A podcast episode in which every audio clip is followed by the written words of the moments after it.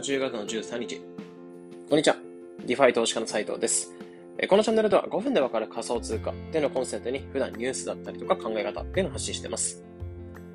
で、今回タイトルにもあったように Google Pay で仮想通貨支払いが事実上できるように取引所と提携ということでニュースを深掘りしながら話していきます。で早速本題として入っていくんですけど、まあ、ニュースとしては Google と暗号資産取引所 Bakkt が提携したというところでニュースが出ました。でこれによって仮想通貨っていうのを法定通貨に変えて Google Pay が支払いできるようになったというところになってます。でここをちょっと詳しく話していくんですけど、まあ、Google が暗号資産取引所 Bakkt と協力関係っていうのを結んだことによって、まあ、Google Pay で仮想通貨決済っていうのが事実上可能になったというところになってます。で仕組みとしては、 Bakkt が、えーまあ、この取引所っていうのがデビットカードって発行してて、でそのデビットカードと Google Pay っていうのをまず紐付ける形になってます。で、この紐付けておけば、Google Pay で何か支払いとか決済とか、例えば買い物しましたって時に、その決済情報ってものと、実際にバックとか、バックとの取引所を使って暗号資産っていうのが入ってる。でそこの残高と紐付けてくれて、この暗号資産っていうのを法定通貨に変換して決済っていうのを行ってくれるって感じになってます。なので1ビットコインとか例えば持ってるのであれば、えー、バックとのデビットカードと紐付けられた Google Pay っていうので、例えばスマホとかで Google Pay で決済しましたってなったら、その暗号資産取引所に入ってるビットコインの中から、えー、法定通貨を出して支払ってくれるみたいな感じになってます。で、これが仕組みとしてあるんですけど、まあ、これによって何が起きるかっていうと、まあ、より仮想通貨っていうのが使用、仮想通貨の使用っていうのが日常的になっていくんじゃないかなってところになってます。結局、ビットコインなどの仮想通貨で商品やサービスっていうのが事実上 Google Pay を介して、え、できるようになったって感じになってるので、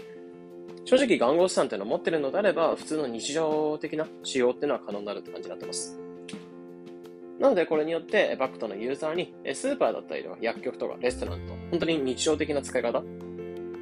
をしていく中で、仮想通貨での支払いできる体験っ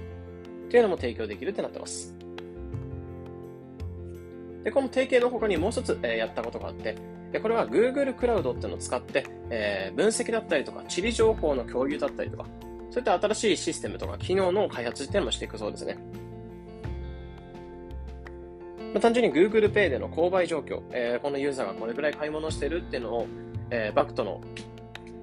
システムに対して共有ができるようになってて、まあ、Google クラウドでバクトが共有していることで、えー、ユーザーの支払い状況とか買い物の状況を見て、で新しい商品だったりとか提供することができたり、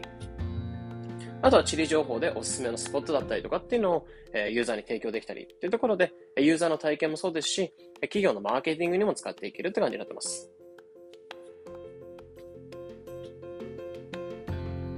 で、ニュースとしては、えー、Google カウドで地理情報とか分析ツール使っていく。あとは、バクトと、えー、Google が提携して、日常使い、仮想通貨、支払いっていうのが日常使いできるって感じになってます。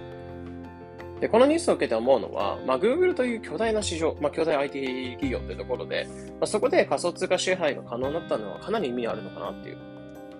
結局ユーザー数っていうのがめちゃめちゃ Google Pay って多分いると思うので、そこに仮想通貨とか、まあ単純にバックドっていうところの取引所を使ってるのであれば、え Google Pay で日常的に使えるって感じなので、まあデジタルをリアルに落とし込むみたいな生活になっていくんじゃないかなっていう。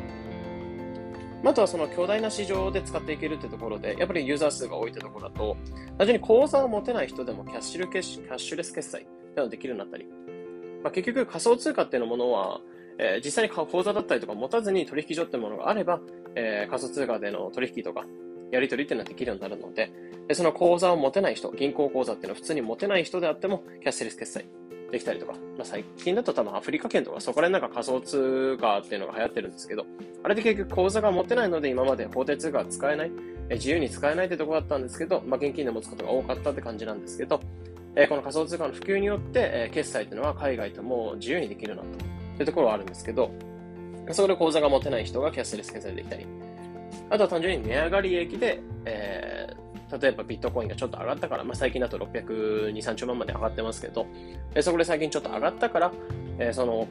上がったお金、利益とかでなんか買い物できるっていう生活ができたり、まあ現金ではなかなかない生活なのかなっていうところを思うので、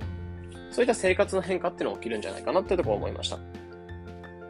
なので、こういった巨大な IT 企業っていうのは仮想通貨にどのような、えー、どのような参入してくるのかっていう部分も今後もまだまだ注目したいところだなっていうふうに思いました。